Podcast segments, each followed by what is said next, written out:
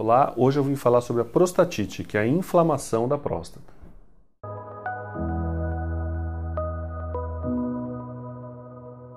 Oi, eu sou o Cássio Drone, eu sou urologista e nós estamos falando sobre a prostatite, que é a inflamação da próstata.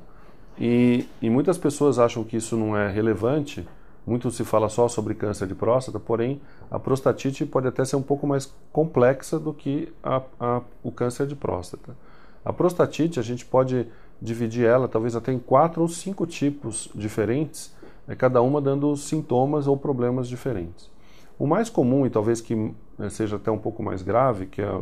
é a prostatite bacteriana, causada por uma bactéria. Isso normalmente pode não pegar é, é, de ninguém, pode vir do próprio bactérias do próprio intestino do homem, mas também é muito importante frisar que muitos homens que têm relação, penetração anal, podem pegar bactérias vindo do intestino do parceiro ou da parceira, e isso pode infeccionar a próstata. É, dessa forma, né, sempre enfatizando, até aproveitando, o uso da camisinha em relação a, na relação sexual, é um, uma prevenção grande de infecções da próstata, mas não é só desse jeito que a pessoa pode ter uma infecção, pode vir às vezes do próprio intestino. Pessoa às vezes tem uma diarreia, um distúrbio intestinal, e isso por vasos linfáticos pode também até ir para a próstata e dar uma infecção. Sintomas são muito parecidos com mulher com cistite, mas na realidade tem também febre porque é uma infecção de um órgão sólido que causa uma infecção às vezes grave, rápida, que pode até levar o indivíduo para UTI de forma muito rápida. Forma que é, o homem, se começar a ter dificuldade para urinar, ardência, queimação para urinar, dificuldade para sair o jato, uma sensação ruim na, na parte baixa da bexiga, que às vezes irradia para o testículo, para a coxa, é, e associado febre ou calafrios ou tremores, deve procurar um hospital, um pronto-socorro, muito rapidamente, que pode ser uma infecção grave. Essa é a, é a que muitas pessoas não têm noção e, e gera até, às vezes, uma demora no diagnóstico.